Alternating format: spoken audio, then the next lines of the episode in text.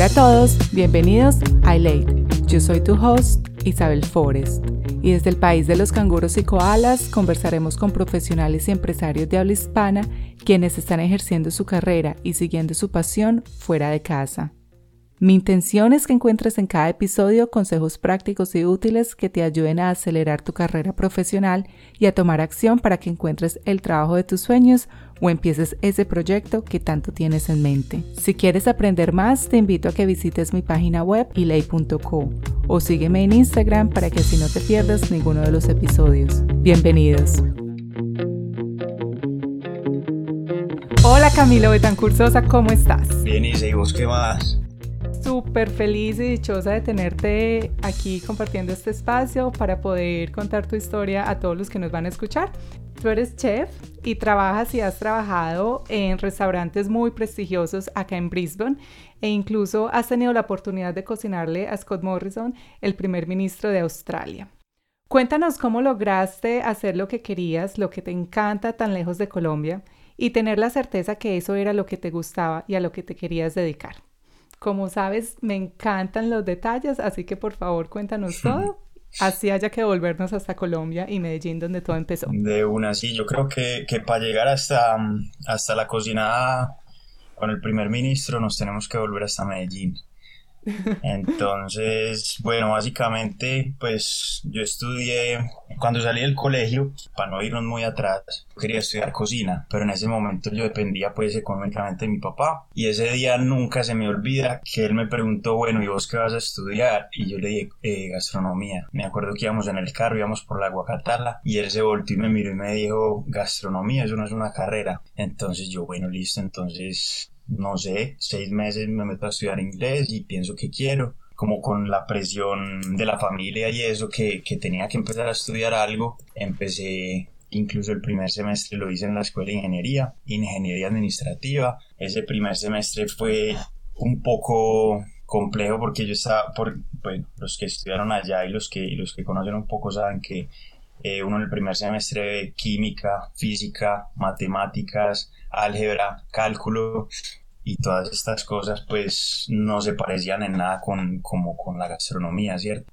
El caso es que de hecho ese primer semestre eh, yo estaba en clase con Juan Manuel Barrientos, que ahora pues no sé si lo conoces, es, es un chef muy reconocido pues colombiano en, en, el mundo, de hecho es el primer chef colombiano en, en tener una estrella Michelin con un restaurante que tiene en Estados Unidos. Y me acuerdo pues que él y yo nos sentábamos atrás y, creo que éramos los dos hiperactivos porque jodíamos. Eh, el primer semestre allá en la escuela no me fue muy bien y me pasé administración en, en.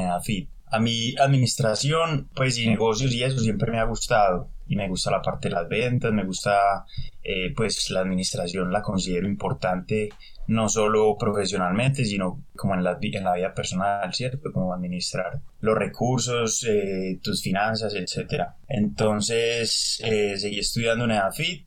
Mis papás se separaron cuando yo tenía como seis años, entonces mi mamá vivía con mis abuelos y en la casa de mis abuelos siempre se hacían las reuniones familiares. Entonces los sábados siempre era ajiaco o sancocho o mondongo o frijoles verdes y llegaba toda la familia. Entonces pues yo pasaba mucho tiempo desde el día anterior que ponían a remojar, eh, no sé, las papas ya estaban cortadas, remojando ahí con un limón exprimido para que no se oxidaran. Eso después lo entiende uno. Eh, que lavaban el mondongo, que los chorizos los descendían en el palo de la escoba para que, que se secaran, pues, y eso, como para curarlos.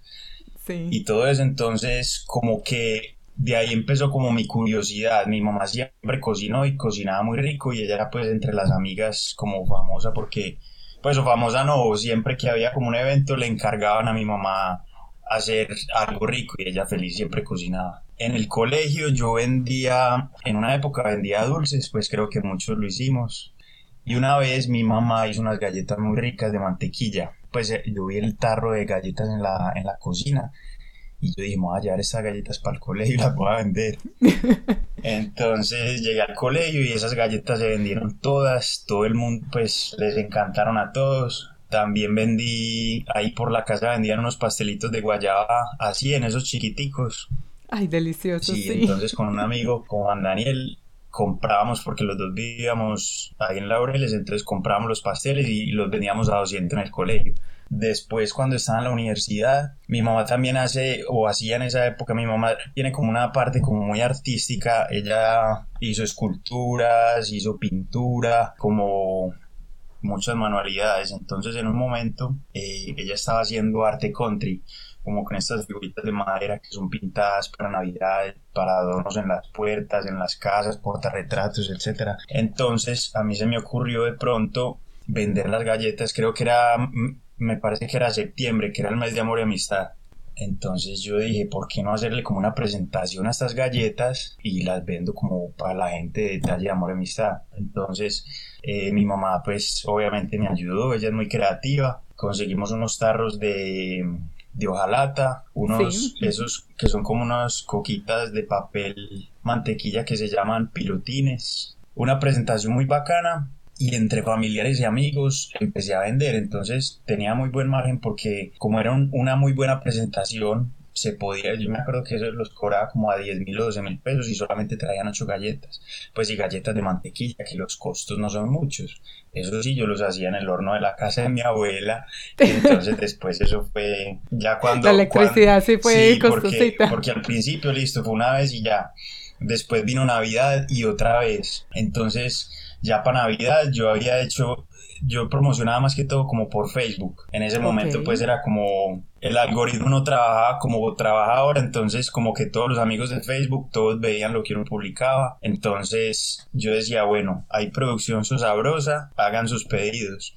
Entonces, y le pusiste nombre a las galletas. Ah, no, perdón, espere. el nombre de las galletas no se lo puse yo, entonces en una de esas que yo iba a hacer galletas, yo puse como un concurso para, para el nombre de las galletas que el, que el, el, ganador no me acuerdo que como que era el primero, como un año de, de, galletas gratis, algo así. Entonces ahí había varios nombres. Un amigo, pues en el colegio a mí me decían Sosa y un amigo salió con el nombre de Sosabrosas, que fue el ganador. Y, y pues sí, siempre que había producción Sosabrosa, yo le dejaba a él en la portería sus galletas. Entonces siempre publicaba producción sabrosa, me hacían los pedidos, yo anotaba y yo hacía galletas un poquito más de las que me pedían y siempre me tocaba hacer más y hacer más. Entonces eso se empezó como a, crecer y, y, ahí pude empezar a ahorrar como para, para otras cosas. Y todo esto, Sosa, te interrumpo, lo hacías mientras estudiabas administración en EAFIT. Sí, todo esto mientras estudiaba administración. Eh, algunas veces llevaba galletas para vender en la universidad, pero pero no era pues como la, la, venta principal, sino más que todo yo hacía unos paqueticos pequeños en unas bolsitas de plástico eh, que se llamaba la pruebita de amor. Entonces la persona que no había probado las galletas, se le, yo le regalaba pues la, la pruebita de amor y ya era cliente vivo. Entonces ya después las historias de que mi tía se comió todas las galletas, de que no dieron nada, pues de que no dieron un brinco, de que... Entonces esa fue como una parte donde yo empecé a cocinar. Entonces después a mí en la universidad no me estaba yendo muy bien. Ahí en ese punto ya eh, mi papá tuvo ciertas dificultades. Eh, mi abuela materna y dos hermanos de mi papá me empezaron pues a ayudar también con, con la universidad. Mi hermano cuando yo tenía, pues antes de la separación de mis padres, mi hermano tuvo un accidente, él tenía tres años, yo tenía seis años, y como en términos sencillos, como le entró agua al cerebro, entonces él quedó con un, con un daño cerebral donde él pues requería, requería toda la atención pues de la familia y, y, y, estaba en una situación delicada. Cuando tenía 15 años estaba creciendo mucho y, y le tuvieron que hacer una, cirugía y no resistió pues la, la cirugía. Entonces después del fallecimiento de mi hermano, como que eso fue un sacudo para todos. Y yo por mi parte, yo dije, bueno, yo, si bien esta no es la carrera de mis sueños, eh, es, me sirve para la vida y también como agradecimiento a mi familia, lo mínimo que debo hacer es, es terminarla y no perder ni tiempo ni plata en esto.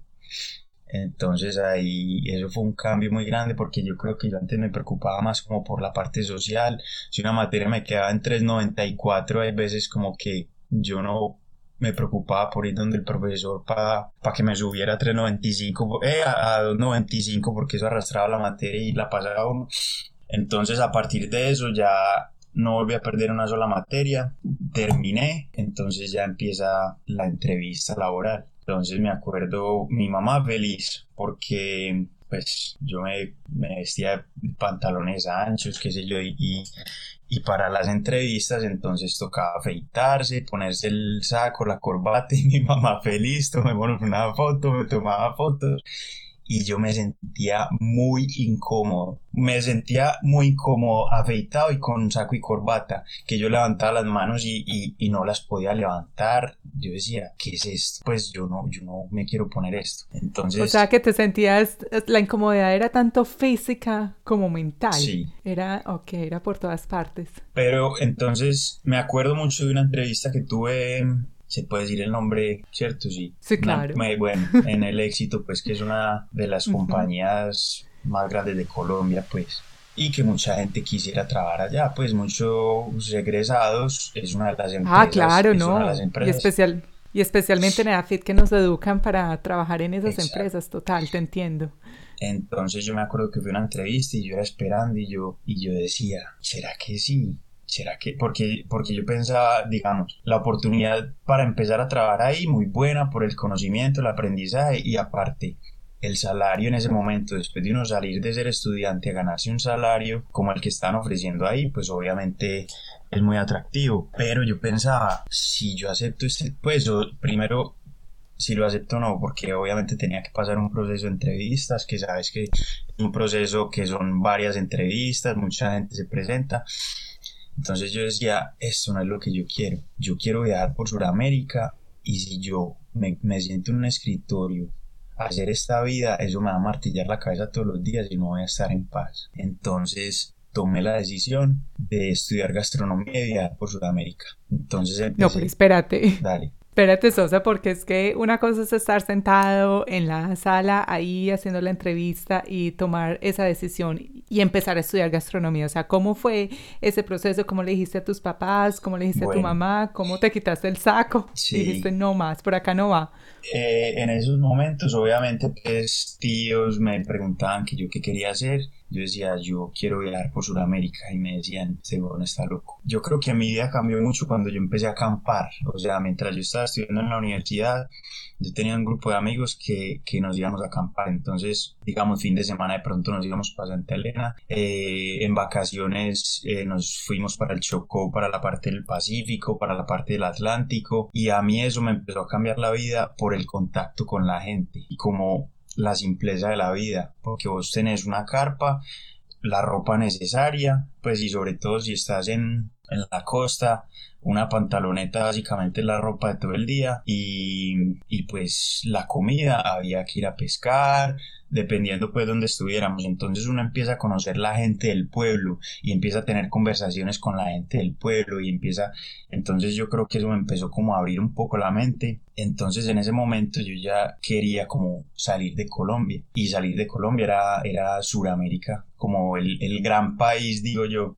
Yo le dije a mi mamá, ella como que no me creía, y mientras que yo le decía, pues yo, yo venía ya averiguando por internet dónde iba a estudiar y eso. Una de las opciones era en, en, Lima, que ahí pues Perú pues es muy conocido por su gastronomía y en Lima hay un centro eh, de origen francés, Le Cordon Bleu, que es, que es muy reconocido. Y otra opción era en, en Argentina, que Argentina también tenía muy buenas escuelas. Y, y pues averigüé todo, yo tenía, yo vendía también ropa que yo decía que me, la traía una tía de Estados Unidos y, pues la verdad, los que no saben pues en este momento a estas alturas, era de un local que, que de unas señoras que conocí por allá por la estación de, de San Antonio en el centro, por el hueco que ellas traían, era ropa original, pues yo no vendía ropa chilla, era ropa original de marcas que ellas me, me dejaban un mejor precio porque yo les,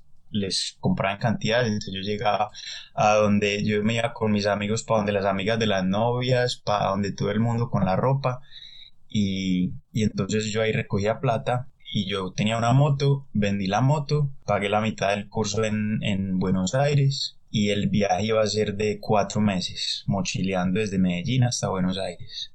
Entonces yo venía, sí, yo venía hablando mucho con un amigo y yo le contaba, yo le contaba, mira, mira este lugar en Ecuador, yo le contaba como la ruta que iba haciendo, mira este lugar en, en Perú, voy a ir a esto, voy a ir a esto, y él como que muy antojado, pero pues nunca, nunca dijo nada. Cuando yo iba a salir me dice, hey, mi mamá me dijo que ella me prestaba la plata para irme con vos, y yo en serio, entonces terminé yéndome con él, con Mao, eh, y salimos pues de Medellín, Cali, fue ese viaje obviamente me cambió la vida. Antes de eso pues obviamente eh, la familia al principio no creyó, pero pues yo me acuerdo que yo escribí una carta de agradecimiento, la pegué en, el en, el, en la nevera con, con el diploma y, y, pues algo así como diciendo que hice, ya hice lo que ustedes querían que yo hiciera, ahora voy a hacer lo que yo quiero hacer. Entonces ahí, ahí arranqué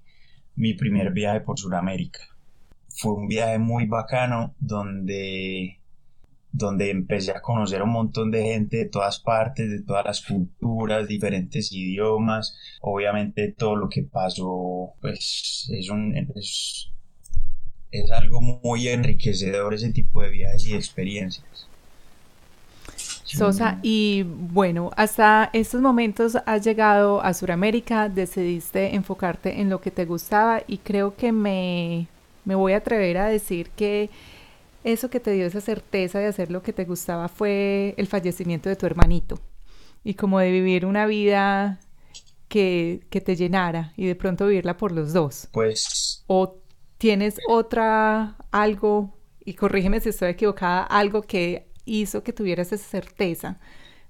A ver, yo, te, yo creería que, que ese suceso obviamente marcó mi vida, ¿cierto? Pues como marcó mi vida el, el, momento del accidente y todos estos cambios, pero, pero sí, yo siempre eh, a Miguel como que lo tengo y lo he tenido presente y muchas veces como que yo, yo ando con él pues para arriba y para abajo y hemos tenido un par de encuentros y y pues más que todo fue como cuando uno sale, cuando uno sale de la universidad es un momento muy decisivo en la vida, ¿cierto?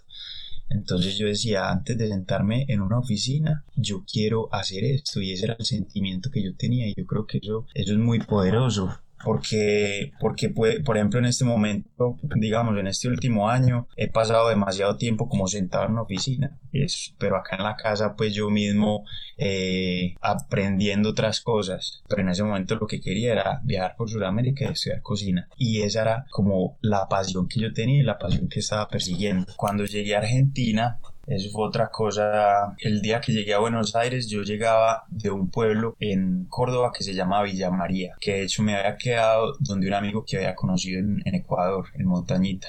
Estábamos acampando en el mismo lugar y él me dijo, chabón, cuando, cuando pases por Córdoba, avísate, quedas en casa y pues que ibas a ver qué iba a pasar por allá y fue muy charro porque de hecho yo estaba en un pueblo, estaba en una ciudad más al norte, porque yo venía bajando pues de Bolivia, Salta, estaba en Tucumán y los papás de él venían de, de Salta para, para Villa María, y los papás de él me recogieron en Tucumán y me fui con ellos, pues no me acuerdo cuántas horas fue ese viaje, muy queridos, con los, el papá, la mamá y una tía. Entonces ya de ahí el, el siguiente destino era Gran Buenos Aires.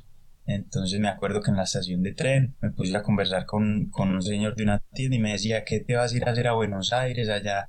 Eso es lo peor que hay, pues me imagino la gente de pueblo que, que está enamorada de su pueblo y no le gusta la gran ciudad, ¿cierto? Que, que allá roban mucho, no sé qué, no sé qué, no sé qué, y pues yo tenía claro que yo iba a llegar a Buenos Aires y yo iba a estudiar allá y, y de hecho yo estaba muy interesado en conocer Buenos Aires pues una ciudad gigante y, y, lo más charro fue que el día que llegué a Buenos Aires me robaron. Me bajé, me bajé, me bajé del, del, del, bus, era invierno, hacía mucho frío, eran, todavía estaba oscuro, eran como las 5 o 6 de la mañana.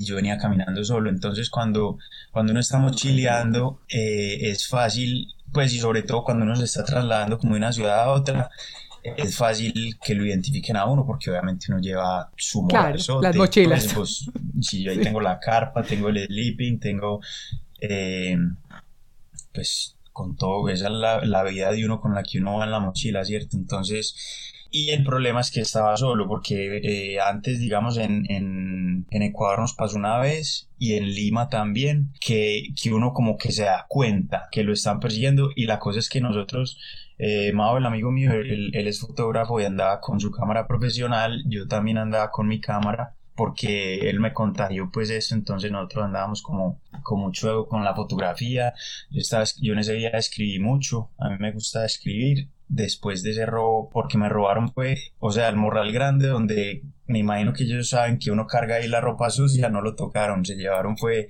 el pequeño donde estaba la plata, el pasaporte, la cámara, el cuaderno donde yo escribía, o sea, no me, no me sacaron un arma, nada, simplemente hicieron una jugada ahí de distracción.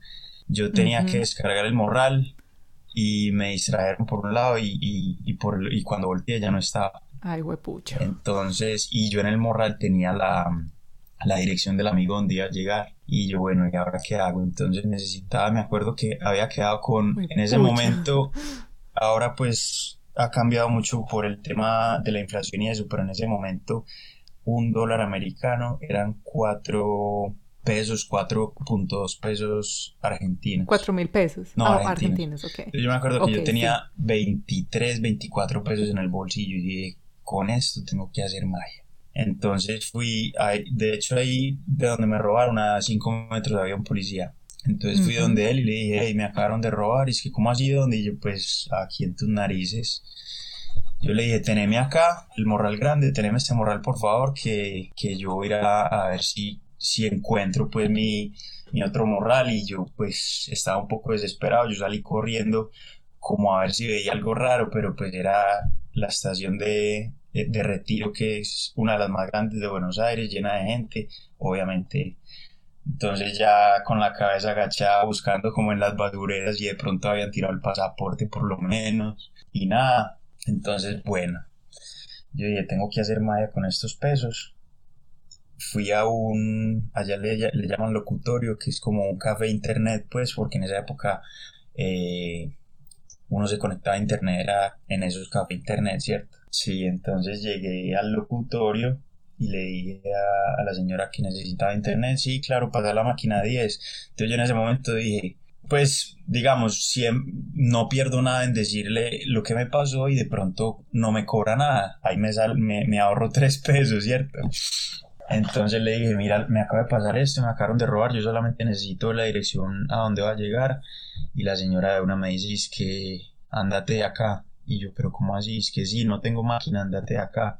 Yo no tengo la culpa de lo que a usted pase. Y yo, y no puede ser, en serio. Es que sí, no. tengo máquina. Y yo, bueno, no, nada, yo te pago, no hay problema. No, ya te dije que no tengo máquina, andate de acá.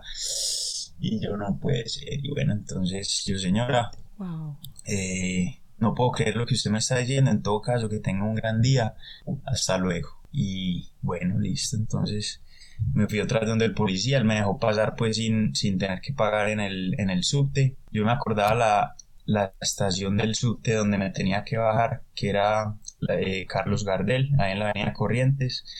Y el amigo mío me ha dicho, tenés que caminar cuatro cuadras yo no sabía si, si para arriba, para abajo, para dónde. Entonces yo empecé a caminar y me encontré con el nombre de una calle que se me hacía conocida, La Valle. Entonces yo me acordaba que la dirección eran cuatro números. Y yo me acordaba que tenía un 3, un 1 y un 4. ¿En qué orden? No sé. Entonces yo iba caminando, pues obviamente aburrido porque yo decía, bueno, acabo de llegar acá, tengo 23 pesos, no tengo trabajo, no tengo plata porque me acaban de robar, no tengo pasaporte, tengo que hacer un montón de, de vueltas. Eh, en todo caso, llegué como a una esquina, un edificio, había, el portero estaba ahí como trapeando y pues qué sé yo, será magia. Le pregunté a él que si ahí vivía Daniel y me dijo, el que vive con un ecuatoriano y yo, yo creo que sí, es que sí, él vive aquí en el, en el 7A, algo así. Entonces es que timbral, entonces yo le, le, le timbré, él me, él me dijo, me tenés que llamar al celular porque yo no siento el timbre. Entonces yo me pegué del, como del citófono y el man me dijo, no, ¿sabes qué? Si quieres andar, tócale la casa, me dejó pasar, me pegué el timbre y tampoco, entonces me acosté ahí afuera del apartamento hasta que me abrió el amigo y ya me abrió Daniel y, y bueno, esa fue la llegada a Buenos Aires. No sé si, si me alargué un poco con esa historia, me desvié un poco. No, es como que el universo o la magia, no sé, o Dios te guió. Bueno, ahí empezó. Después yo había en esa época, de hecho en el viaje por Sudamérica se utilizaba mucho esta plataforma Couchsurfing. Eh, hoy en día creo que ya la cobran, antes era eh, como una, una, página, como una red social donde, donde digamos, vos si querías recibir a viajeros, vos publicabas como, como yo puedo recibir a una, dos personas, ciertas condiciones. O sea, el Airbnb de la época. Sí, pero era, era gratis.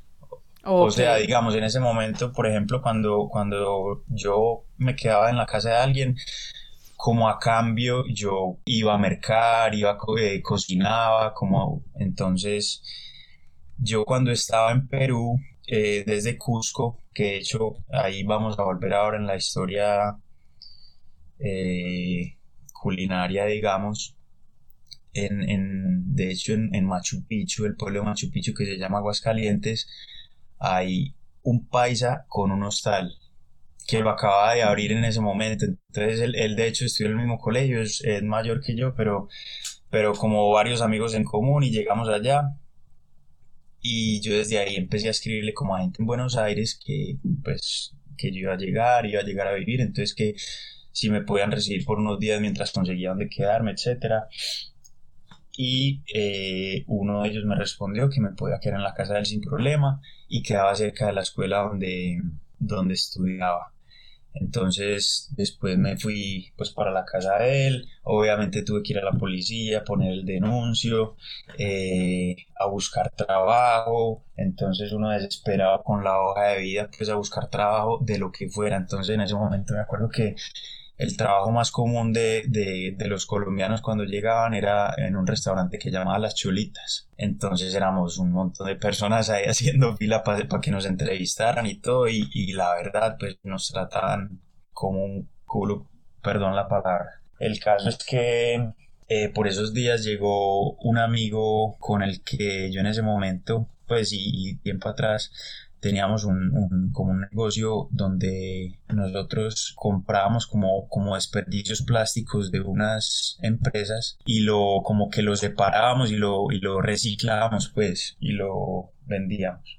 Entonces él casualmente llegaba a Buenos Aires con el papá. Entonces yo le dije que necesitaba sacar plata de, de pues de esa que teníamos por la situación pues que que había sucedido y, y eso pues me salvó las papas por así decirlo porque entonces yo ya con ese colchoncito no tenía que estar desesperado buscando trabajo, sino que me podía enfocar en lo que, pues obviamente la prioridad era llegar a estudiar cocina y pues encontrar un lugar donde vivir y eso, y después conseguir el trabajo, pues podía estar como, como, como ese tiempo así.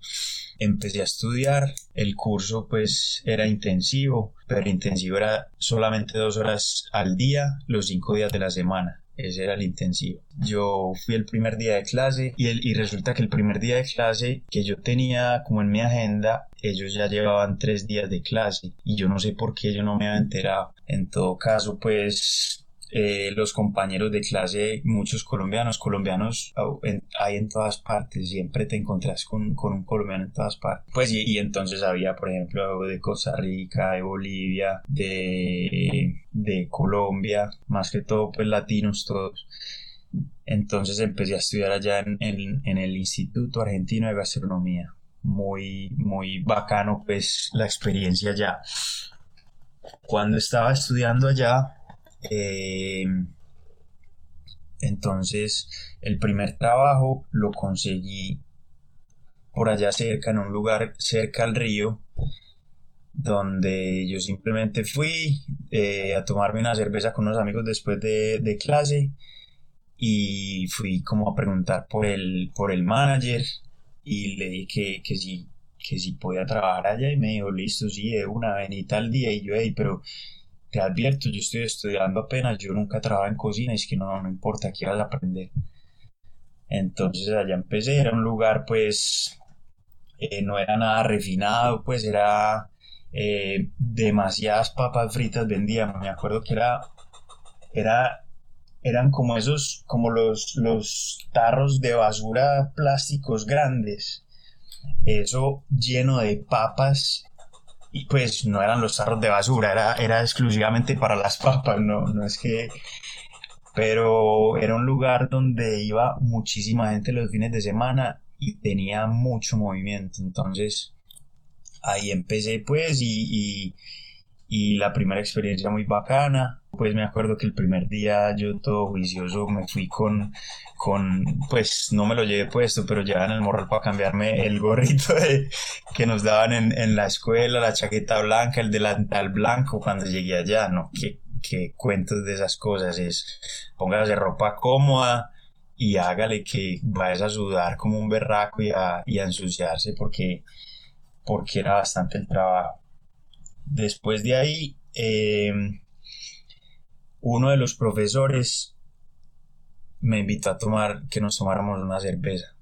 Entonces fuimos, eh, Guille, con, otro amigo colombiano de Cali, y nos fuimos a tomar una cerveza, y ese man me dijo, me, pues como, no sé por qué me dijo, vos específicamente, yo te quiero como, como apadrinar eh, contá conmigo para lo que necesites, yo a vos te veo las ganas, la pasión y, las preguntas que tengas, eh, no, no tengas problemas en, consultarme, si quieres ir a mi casa o lo que sea, pero también sabes lo que a vos te voy a exigir más que al resto. Entonces, eso fue, pues, primero me sorprendió porque yo decía, ¿y por qué a mí él me decía, no es que vos sos diferente, yo a usted veo como, como la pasión, y yo, ah, bueno, excelente. Pues, y la verdad, en ese momento, esa era mi prioridad. Entonces, yo me acuerdo que eran dos horas de clase, pero después uno podía, había una cocina donde vos podías como practicar lo, que habías visto en clase, ya sea eh, haciendo pan o haciendo pastas o haciendo, no sé, o fileteando un pescado o ciertas técnicas, entonces vos simplemente llevabas tus ingredientes y practicabas y había como un profesor ahí que te resolvía las dudas. Entonces yo pasaba bastante tiempo ahí, eh, muchos seminarios que eran incluso gratis, yo no me perdí ningún seminario de todos los que hacían allá. Y y un día me llama Guille y me dice, eh, ¿vos estás trabajando en este momento? Y yo sí, bueno, porque en una pescadería, eh, pescadería ya es, digamos, como una carnicería, pero de pescado, ¿cierto? Em, ellos tenían un restaurante y me están preguntando por alguien para trabajar allá. Y yo listo de una, entonces fui allá, empecé a trabajar allá, pescadería Don José, era de una familia pues que Don José era el papá de todos, ya estaba muy viejo, entonces la familia pues tomó el negocio em, y empecé pues a, conocer diferentes pescados, diferentes tipos de, o sea, la Rosa era la cocinera de ahí, ella nunca estudió pero cocinaba delicioso y, y allá me trataban como un rey, yo llegaba allá me daban el cafecito como me gustaba, después empezaba el servicio que era bastante busy y al final Rosa llegaba con una cerveza helada, muchas gracias, y, pero era, era solamente como eh, jueves, viernes y sábado por la noche, que era cuando más, más, más gente, pues más busy estaba el, el, restaurante. Entonces ahí seguías aprendiendo de, de, mariscos. Me imagino, ahí fue donde hiciste tu, tus estudios de, de, comida de mar. De comida de mar, ok. Sí. Bueno, entonces ahí como ahí empezó toda la como la parte práctica pues y, de aprendizaje. Entonces te formas en Argentina y en Perú, que nos has contado, hemos saltado como entre Buenos Aires y Lima. ¿Y cómo llegas a Australia? O sea, ¿por qué Australia? Después de, de, vivir en Buenos Aires, terminé, volví a Medellín, no me quería quedar en Medellín, me fui para el hostal de Sebastián allá en, Aguascalientes, el que te dije ahora y de hecho allá viví nueve meses. Él me dijo, negro, véngase para acá y abrimos un restaurante en el hostal y yo listo de una. Y terminamos abriendo el restaurante allá en, en Aguascalientes, todavía existe, para el que quiera ir a Machu Picchu, eh, se llama, el restaurante se llama Palate, el hostal se llama Supertramp, yo siempre digo, eh, al, que, al que conozco que termina yendo allá, yo le digo, vaya, se toma una cusqueña en la terraza del hostal y le dice a Sebas que me la anote en la cuenta. Ay, lindo. para los que están escuchando el podcast que van a ir, le dicen a Sebas que la anoten la cuenta mía. Bueno, entonces después eh, yo me empecé a interesar por digamos, en Perú hay mucha influencia asiática. Ok, sí. Y de hecho es una cocina muy rica que es la cocina Nikkei. El caso es que yo me empecé a interesar como por, por Japón, pero era en parte también como por como por la disciplina y la cultura, digamos, eh, no sé, viendo videos de cómo hacían cuchillos y todas estas cosas, yo dije, yo quiero ir a Japón, pero pues cómo voy a ir a Japón directamente, muy, muy, pues no sé, como muy random, muy difícil, es caro, un idioma completamente diferente. Y Australia siempre, obviamente, me ha interesado, obviamente no, Australia siempre me ha interesado. Amigos que habían vuelto de Australia me decían, parce, si vos vas a Australia, allá te quedas, yo a vos te veo allá. Y yo, en serio, entonces me empezó como a generar curiosidad. Em, después de, de Perú, yo volví a Medellín y empecé a trabajar en un restaurante en Envigado, que fue la primera experiencia pues en, en, Medellín. Y, y estando allá, eh, como que pude ahorrar plata, porque digamos, Australia es bastante costoso cuando, o sea, si sos estudiante en Colombia y, digamos, si tus papás no, no te patrocinan o, o, algo así, pues por propia cuenta es difícil conseguirse la plata para venirse para acá porque es bastante costoso. Pero pues mucha gente lo ha hecho. Eh, yo también me endeudé en parte, me vine para acá. Y pues estando acá uno sabe que uno trabaja y la deuda la paga y vale la pena. Entonces para mí yo decía, bueno, yo me voy para Australia. Eh, Australia tiene mucha influencia asiática.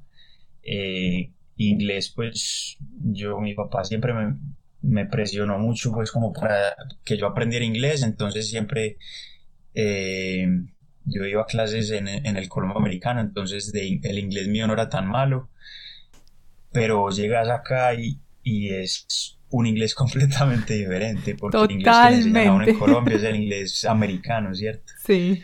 Entonces llegas acá y hey May, no le entendía nada, pues era, era como muy, el acento muy diferente. Sí, y no pronuncian. Sí, entonces yo llegué acá, bueno, entonces yo decía, bueno, voy para Australia, trabajo en, cocina, porque Australia pues tiene también, como decía antes, eh, mucha influencia asiática y, y pues puedo pagar la deuda, ahorrar plata y después me voy para Japón. Sosa, te interrumpo aquí. Porque cuando hemos conversado, tú me dijiste, y no lo quiero, y no quiero que suene de forma despectiva, pero tú dijiste que no querías ser acá un chef de Guzmán y Gómez, y para los que no saben, eso es una cadena de restaurantes mexicanos acá, de restaurante de comida mexicana. Y, bueno, pues es muy rico, pero es comida rápida. Y tú, y por lo general, muchas de las personas o los colombianos que están estudiando trabajan allá porque pues es, fácil y como por ende, por ser latino, pues es como la, el lugar más fácil para trabajar. sí.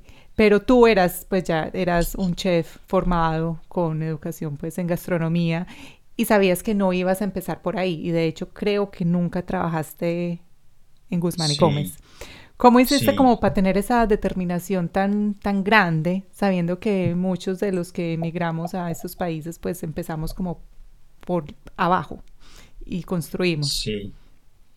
Bueno, ahí, eh, digamos, vale decir que no tengo nada en contra de Guzmán y Gómez, de hecho creo que soy uno de sus mejores clientes. Ah, no, la comida es deliciosa. sí, me gusta mucho la comida allá.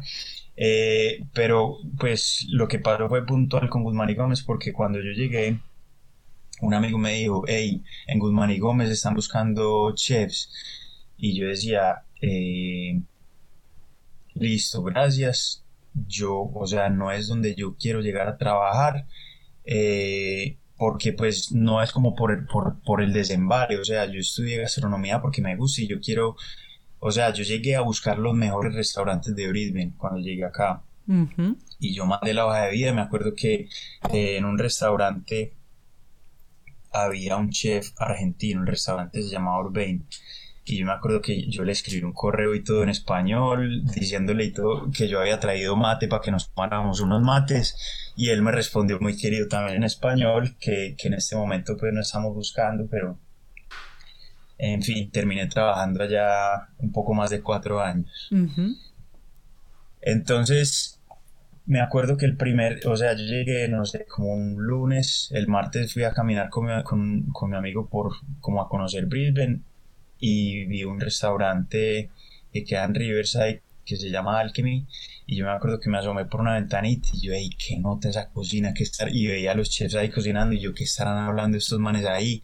Veía el horno, pues, que uno veía, porque en Colombia en ese momento, pues, o, donde, en los lugares que trabajé yo, o sea, los recursos de pronto no eran los mismos que acá, entonces vos acá las cocinas las ves súper equipadas, como las veías en, en, en, los videos, pues en las películas, ¿cierto? Sí. Entonces, eh, mandé mi vida y, a los dos días empecé a trabajar en ese restaurante.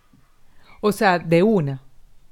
De una, sí, fue de una. O sea, no rosca, no palanca, no nada. No, nada, nada. Me llamaron a, a una entrevista y la entrevista pues fue, era pues obviamente listo, contame vos, eh, vas a hacer dos platos, uno con, con scallops, eh, con vieiras y un risotto. Entonces, obviamente yo pues un poco nervioso, ¿cierto? Y sobre todo por, por, el, por lo que te decía del inglés, porque porque uno recién llegado, nunca había estado en una situación donde me tocara hablar como en inglés y yo, pues yo me acuerdo que él me dijo, hablame de vos, yo no sé yo qué historia, mejor dicho, no sé qué historia me habrá entendido el man, sí. el chef de allá. Entonces, eh, yo, me, yo me dijeron, bueno, aquí tenés, pues me mostraron como el cuarto frío, el, el, el, la alacena, pues el dry store, me dijeron, aquí están los platos, tómate tu tiempo, esto no es ningún concurso, eh, no hay afán, haz lo que quieras primero. Entonces yo dije, bueno, el risotto, yo había allá en, Buenos Aires trabajé en un restaurante italiano, entonces el risotto yo lo sabía hacer pues fácil, ¿cierto? Entonces yo dije, bueno, voy a empezar por, por los escalopes. Entonces yo empezaba a ver ingredientes que yo no conocía, como por ejemplo eh, rubibarbo, que, que uno lo veía en recetas y en libros, pero la verdad no lo conocía. Es como familiar del apio, no sé si, si, sabes cuál es. Bueno, en fin. Entonces me acuerdo que hice este primer, el, el, el primer plato de los scallops. Entonces llegué donde el chef y me dijo, bueno, vamos donde, donde el, el dueño del restaurante, pues que era el, el, el head chef o el, o el chef ejecutivo. Entonces el man lo primero que hizo era, fue mandarle el tenedor a la, al, al scallop, porque obviamente, digamos, si, si cocinas mucho el scallop se pone duro, eh, si no, obviamente queda cruda, aunque scallop crudo, pues no hay problema en comerlo, pero, pero pues no era la idea del plato. Entonces él lo probó, hizo una cara como que le gustó, después el otro chef lo probó y dijo, esto está sublime ay, yo no. por dentro, yo, ay, güey. Qué emoción. Sí, yo por dentro, me, pues yo estaba casi que llorando por dentro. Yo como que bien. Entonces volvimos a la cocina y le dije, bueno, chef, ahora va a hacer el risotto. Y me dijo, no, sabes que no, no te preocupes, si lo quieres hacer, hazlo, pero no hay necesidad. Entonces, bueno, así fue como empecé a trabajar ahí. ¿Y ese fue en Alchemy? Alchemy, sí. Alchemy, ok. Ahí no trabajé mucho tiempo porque, digamos, cuando vos llegas acá con visa de estudiante, o sea, Australia es un país atractivo para los estudiantes porque legalmente puedes trabajar 20 horas. Hoy en día, pues con, la situación que estamos, ya quitaron eso y ya los estudiantes pueden trabajar full time. Ah, wow, no sabía. Sí, porque de hecho, pues en hospitality están embalados porque no hay gente. Después de, de, esta situación donde a la gente le, el gobierno pues lo, le, le ayudaba a la gente empezó a tener días libres y se, y se empezó a dar cuenta que, que la vida por fuera de la cocina también es, es bacana. Sí. Qué sé yo. Bueno. Bueno, Sosa, pero espérate, entonces dijiste, tenías visa de estudiante, ¿cómo haces? Bueno, porque sabes que la audiencia, la mayoría de los, de los que escuchan este podcast son personas que quieren venir o están acá y quieren progresar y se encuentran en esa situación en la que tú estabas unos años atrás, que estabas trabajando, visa de estudiante, tú ya no eres estudiante y ya no tienes visa de estudiante como tal. Entonces, ¿cómo lograste ese camino a la residencia australiana en tan poco tiempo? el camino fue por medio de, de un sponsor.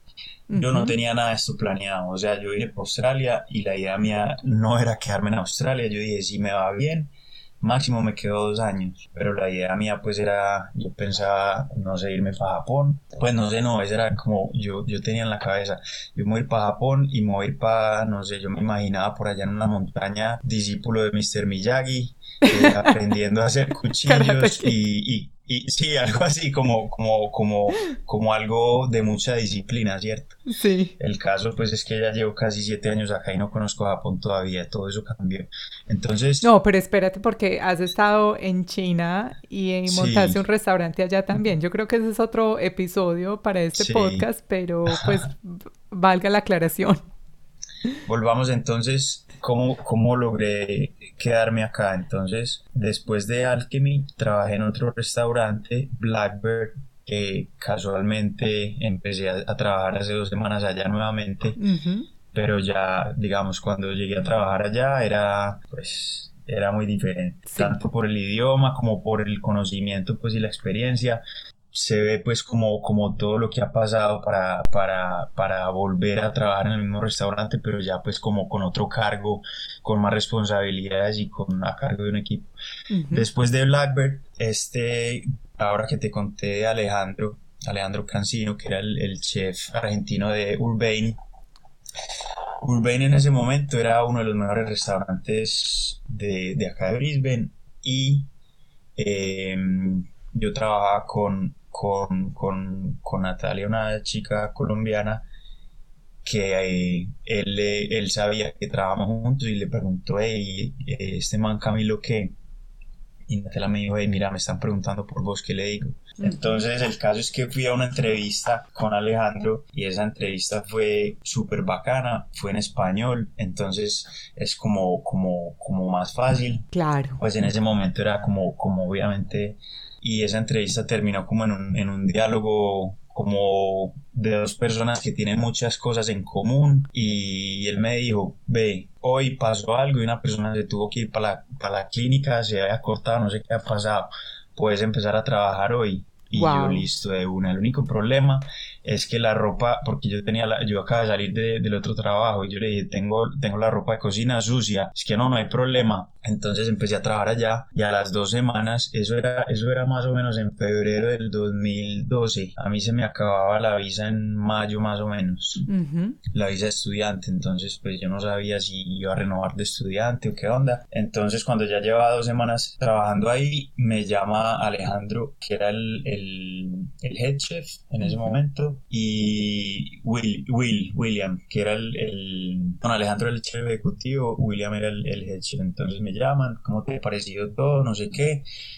Eh, te queremos ofrecer el sponsor. Eh, lo que sí es que, pues, si lo aceptas, es, es, un compromiso por lo menos de que trabajes con nosotros por los próximos dos años. Entonces yo en ese momento, pues, no me lo esperaba, no estaba entre mis planes y yo en ese momento pensaba, yo cuando estaba en Perú me, me encontré una perra en la calle que terminé adoptando y me fui con ella para Colombia y yo pensaba en Canela, se llama ah. Canela. Y yo decía dos años y Canela qué, pero pues Canela está muy bien en, en, en, la finca de un tío, ella es la reina de allá. El caso es que yo llegué a la casa donde, pues, que vivía con otros amigos de acá de Colombia, pues donde yo llegué a vivir cuando llegué a Brisbane, y les conté y me dijeron, obviamente dijiste que sí.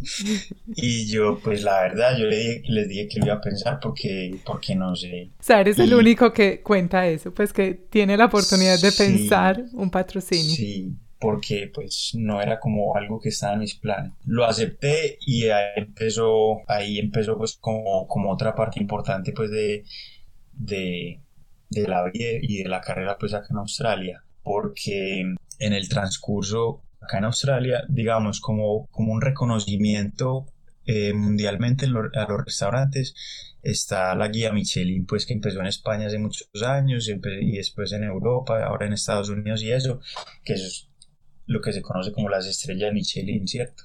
Acá en Australia no han llegado eso, pero entonces hay otra, otra, como otra guía que se llama, eh, se me olvida el nombre. En todo caso, el reconocimiento es con sombreros en vez de estrellas. Y o sea, a mí no es que, no, yo quiero trabajar para ganarme una estrella o para ganarme un sombrero, no. y en ese momento, pues yo hacía parte de un equipo donde eh, con las botas amarradas a capa y espada, mejor dicho, lo queríamos, o sea, queríamos hacer las cosas bien hechas y, y, lo disfrutábamos y eso se nos, se nos, notaba. Nosotros muchas veces no teníamos que, que, decir que estábamos embalados porque ya estuviera el compañero ayudándote con la preparación o durante el servicio, lo que fuera. Y en esos momentos em, el restaurante eh, se ganó pues eh, los tres sombreros, eso me parece que fue en el 2018, que fue el único restaurante con tres sombreros en Queensland. Entonces eso fue como un logro muy bacano para todos porque, porque como que el trabajo duro, como que, o sea, la recompensa era, era que todos los días nosotros salíamos felices y, y, los domingos no abríamos, pero entonces el sábado nos tomamos una cerveza y era muy duro porque trabajamos, digamos, eso ha cambiado ahora porque, porque ya la ley está un poco más fuerte como con, con los horarios full time en cocina, pero antes nosotros hacíamos semanas de 80, 90 horas pues a la semana, hoy en día son 40 horas, entonces, pero pues el que trabaja en cocina sabía que era así, y, y si ibas a llorar, más bien entonces no sé, buscar otro trabajo. Y ahí fue en ese restaurante en donde le donde estuvo Scott Morrison, ¿cierto? El primer ministro. Bueno, lo de Scott Morrison, de hecho, no fue en el restaurante. Ah, eh, en este restaurante hacíamos eh, funciones o como, como catering, pues eh, entonces varias oficinas que tenían como cenas especiales íbamos a cocinar allá, ¿cierto? Entonces había un, un señor que tiene una empresa de una constructora importante acá que, que incluso yo fui a cocinar pues a la, a la casa de él un par de veces, cumpleaños de, de la novia y la última semana, o sea, casualmente fui a cocinar a la oficina para una, era, era por la noche, era por una comida. Entonces, pues eran como, no sé, para 13 personas. Entonces, obviamente, eh, llevábamos todas las cosas. La cocina de la oficina, pues no era, no es una super cocina, es una cocina chiquita donde había que hacer magia. Y hay veces para 13 personas para tener los platos listos, que esté todo caliente, que esté todo bien presentado. Eh, eh, es un desafío bacano. Yo estaba cocinando y yo veía que estaba que entraba un man a, servirse agua con un, ¿cómo se llama? Como con un audífono, pues, esos como los de seguridad. Y yo, ahí, ¿qué es esto tan raro? Pues nunca había visto un man de estos acá. Después vi a otro y yo, pues, no sé, no, no, como que no le paré muchas bolas. Entonces, en un O sea, tú no sabías que a quién le estabas cocinando esa noche. No. Entonces, en un momento llegó Don, que es el, el, el, el señor, pues, de, de la empresa y me dice, Milo, vení un momento por favor, Milo, Milo, vení un momento por favor. Entonces yo fui, pues yo lo vi a él y yo no sabía que él era el primer ministro, porque yo, porque eso fue como en la transición, o sea, él recién estaba empezando en, en, en ese cargo y yo no, la verdad, yo vivía metido en la cocina, yo no veía noticias, nada, yo estaba solamente a lo que en la cocina y en libros de cocina y en videos de cocina y ya. Entonces llega él y, y, Milo, eh, el señor, ¿cómo, es la, ¿cómo fueron las palabras? Porque obviamente es, es algo súper formal, entonces el, el, señor Mr. Scott Morrison, no sé qué, y yo, ay, puta. Entonces, eh, bueno, nada, mucho gusto, ta, ta, ta, todo bien. Volví a la cocina y entonces el equipo éramos eh, Audrey, que era la, la, mesera, pues ella le servía los vinos, le llevaba la comida y yo que cocinaba. Entonces volvimos a la cocina y ay marica, mira lo que está pasando, le estamos cocinando este man, no sabíamos, bueno, en fin, seguimos cocinando. Cuando yo ya estaba limpiando, pues porque la cocina siempre recogíamos y, dejábamos todo como si no hubiera pasado nada, eh, entró Scott Morrison a la cocina a darme las gracias me, y me, dio la mano. me dio la mano y es que eh, the steak was great, que comieron un, un ramp. Sí. Y yo, bueno, como, como bacano escuchar eso, muchas gracias.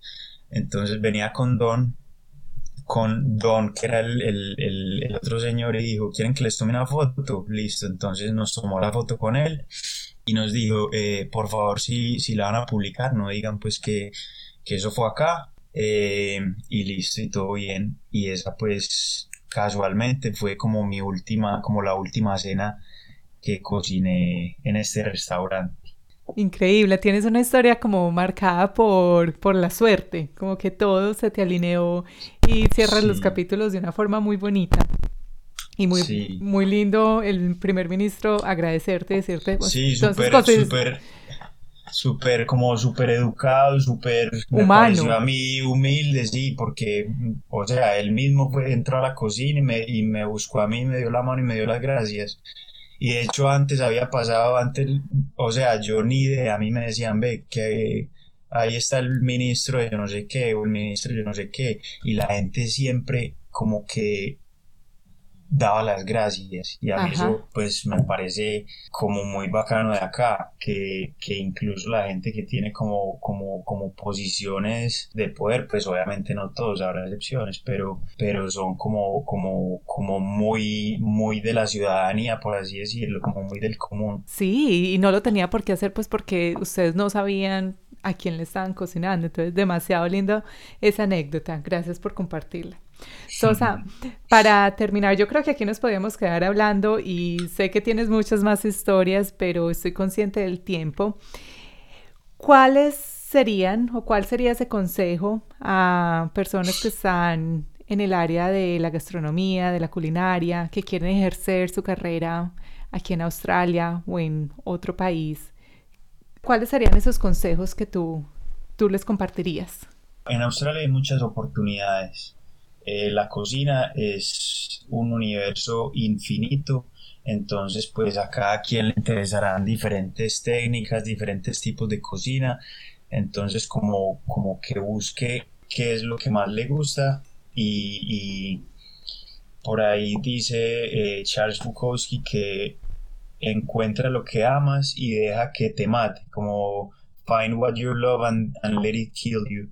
Entonces es como, como en un principio eso, si esa es tu pasión, eh, métete con toda y busca, no sé, el mejor restaurante o el restaurante de tus sueños, escribiles, anda a trabajar allá. Eh, esa puede ser por una parte, por otra parte, si quieres abrir tu, propio local, eh, también con toda, porque hay gente que, que, de pronto ya tiene experiencia suficiente y, y, y, su sueño es tener su propio local eh, qué dicha tener acá eh, donde comerse un sancocho bien delicioso, pues si, es, digamos, de Colombia o, los mejores tamales, que crean lo, en lo que está cocinando. Eh, y, y, pues nada, yo creo que si uno, uno, tiene, uno tiene que creérsela, como, como pues dicen muchos, dicen mucho los que han logrado cosas, que, que primero hay que creérsela, porque si no, si uno no lo visualiza nunca va a llegar. Eh, obviamente en el camino hay muchos obstáculos, muchas distracciones, pero, pero pues todo se puede lograr. Entonces eh, aquí hay muchas oportunidades. Ahora pues en cocina hay veces que, que que la gente escoge dónde le pagan más. Eso no está mal, pues cada quien tiene sus prioridades. Pero de pronto es importante encontrar como, como la pasión de cada quien y, enfocarse como, como por ese camino. Me parece muy bien. Sosa, y ya la última, bueno, esto es más como curiosidad personal y lo escribí entre comillas cuando me dijiste que en tu familia que tu familia te dijo que eso no es una carrera cuando querías estudiar gastronomía. Ahora qué te dicen? Eso me lo dijo más que todo mi papá. Ahora qué te dice el papá o qué te dice la familia eh, en general? No, pues básicamente ahora eh, están de observadores viéndome como que, que, que esa locura era de verdad lo que quería. Pues y que cuando él me preguntó en ese momento la respuesta fue desde el corazón y era lo que quería. Y pues tarde o temprano yo creo que, que si uno de verdad lo quiere, como te decía ahora, uno, uno lo logra. Entonces, em, pues yo creo que ahora, por una parte, que quedaron sorprendidos en un principio y ahora pues eh, nada, yo creo que admiran lo que ha pasado con, con, con ese recorrido que también es interminable, pues, porque como te digo, y es una de las cosas que más me gusta de la cocina, es que es como ser niño toda la vida y tener a la mano una despensa interminable, jugar con, con temperaturas, con texturas, con colores. Entonces, esto no va a terminar. Excelente, me encanta, me encanta. Yo quería ser chef también y me dijeron lo mismo. y empecé a estudiar administración. Y hoy, gracias a Dios, le doy, bueno, hoy le doy gracias a Dios a mi mamá que me dijo eso, porque después de haber sido mesera en Nueva Zelanda y ver cómo se trabajaba en la cocina, digo, no, no hubiera podido con eso. Entonces, mira qué tan, qué tan chévere. Para, para, como para terminar también es, es otra cosa importante, porque, porque también las cosas tienen su momento. Yo en este momento, digamos, la pasión que yo sentía por la cocina cuando estaba trabajando en este restaurante hace cuatro años, no es la misma que siento ahora. Y también soy consciente, o sea, es muy exigente física y mentalmente, es muy desgastante. Entonces, eh, por ejemplo, la relación con mi pareja se vio muy afectada en ese tiempo. Nosotros no nos veíamos, o sea, cuando nos veíamos era los domingos que yo estaba mamado y, y, que y, los domingos para mí era para lavar ropa, organizar la casa y listo. Entonces, cuando, cuando yo llegaba a la casa, ella estaba dormida y cuando yo me despertaba ella ya se había ido, entonces no nos veíamos. Entonces, como que hay que tener un balance y en este momento eh, yo estoy tratando, pues digamos, yo creo que la cocina nunca la voy a dejar, ¿cierto? pero de pronto como, como, como hay momentos para todo, em, si vos querías estudiar cocina, de pronto no es para, para ejercerlo profesionalmente, pero, pero no sé si has hecho un curso o tal vez sería bueno que lo hagas y que, y que cocines en casa eh, y, que, y que empeces a descubrir cosas y experimentar, pero yo creo que las cosas que a uno le gusta uno las tiene que hacer. Sí, Sí, pero yo creo que ha cambiado la pasión, pero es más por el hecho de, no sé, por la vida cotidiana aquí en Australia donde no tenemos ayuda doméstica y nos toca cocinar sí o sí, entonces, pero, pero no, me encanta saber que esa pasión que tenías en realidad sí era, era ahí para toda tu vida. Yo creo que, que en realidad lo fue y lo será. Y creo firmemente que cuando las cosas son para uno, se dan fácilmente pero, pero es esa mezcla entre dedicación y esfuerzo y suerte. Y creo que tú tienes como la receta perfecta. Entonces, me gusta mucho tu historia. Sosa, muchas gracias por compartir este tiempo conmigo. Me encanta haberte tenido en Elate. Y como tú lo dijiste muy bien, bueno, creo que lo dijo alguien más, no, no acaté quién era, pero encuentra lo que amas y déjalo que te mate. Muchas gracias por acompañarnos en Elate y por compartirlo con todos aquellos que se puedan beneficiar de este contenido. Hasta pronto.